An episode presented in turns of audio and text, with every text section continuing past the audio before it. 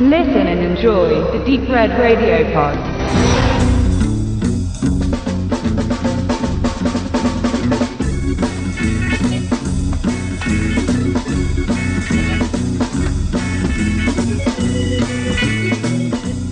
Ich will mich ganz frei machen, ganz nackt, wie ein kleines Mädchen. Ich will jedem Mann das Gefühl geben, er sei der Erste, der mich besitzt, und ich hoffe, es werden viele sein, Hunderte, Tausend und mehr, die mich immer und immer wieder bei Tag und bei Nacht, Männer, Mädchen, starke Männer.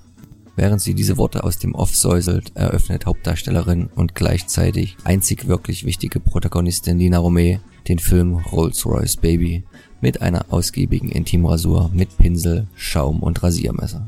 Die wenigsten der Zuschauer, sicher vorwiegend männlicher Natur, werden dabei bemerken, dass die Schambehaarung auch vorher quasi nicht vorhanden war und das harte Vorgehen der mit Sicherheit stumpfen Klinge nur eine filmische Illusion ist. Zu sehr ist man da schon beschäftigt, so viel wie möglich von dem zu erkennen, was die attraktive junge Dame unterhalb ihrer Gürtellinie der Kamera ausgiebig anpreist. Denn viel mehr wird man in Rolls-Royce Baby auch nicht finden, ist die Handlung noch mehr als überschaubar.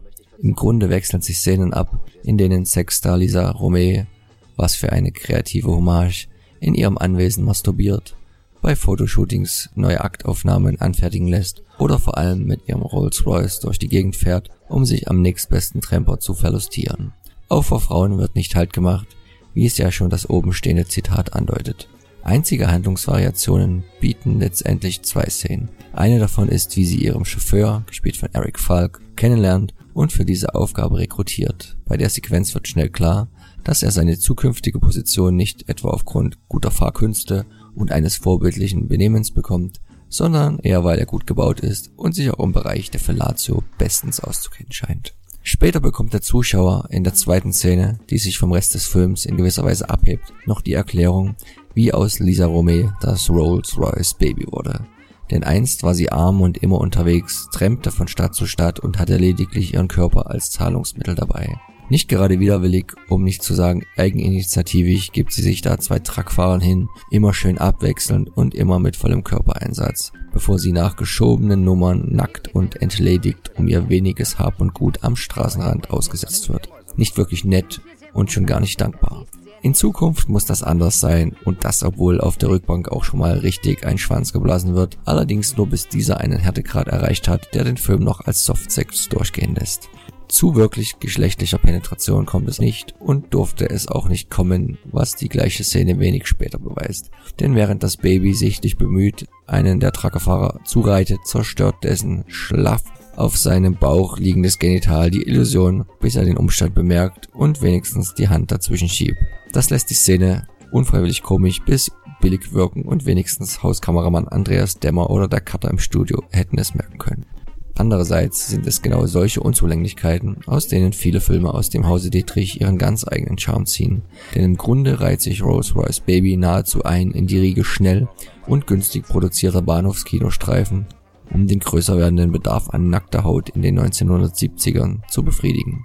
Die Akteure vor und hinter der Kamera waren oft dieselben, genau wie die genutzten Schauplätze und Sets, damit in kürzester Zeit eine Menge Material entstehen konnte.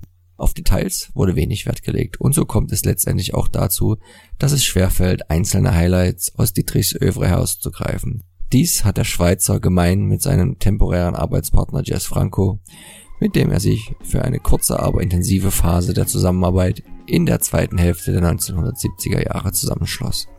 Was Rolls-Royce Baby dann vielleicht doch abhebt vom übrigen Output Dietrichs ist seine Hauptdarstellerin.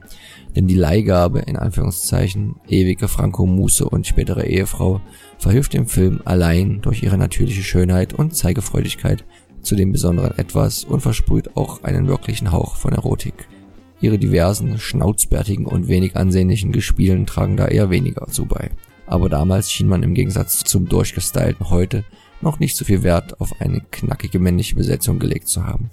Einzig Chauffeur und Dietrich Inventar Eric Falk zeigt, dass ein Film dieser Bauer durchaus auch visuelle Reize für Damen bereithalten kann. Dem ehemaligen Kampfsportler obliegt es dann auch, wie so oft bei den Veröffentlichungen der Erwin C. Dietrich Collection aus dem Hause Ascot Elite, in den Film einzuführen. Dies tut er wie gewohnt auf seine ureigene Weise, was mit Qualität so viel zu tun hat, wie die meisten Produktionen des Schweizers mit Arthouse, aber ungemein unterhaltsam daherkommt.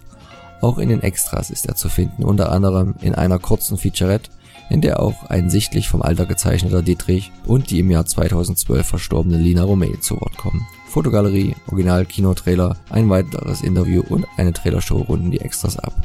Somit bleibt der Film und die Veröffentlichung für Sammler sowie Dietrich-Liebhaber und Forscher ein unverzichtbarer Eckpfeiler aus dessen Schaffen mit nur wenig Alleinstellungswert, aber trotzdem ungemein wichtig für das große Ganze. Denn selten lag einer seiner Filme so sehr auf der Grenze zwischen Softsex und Hardcore, während sonst eine Zuordnung meist eindeutiger ausfiel.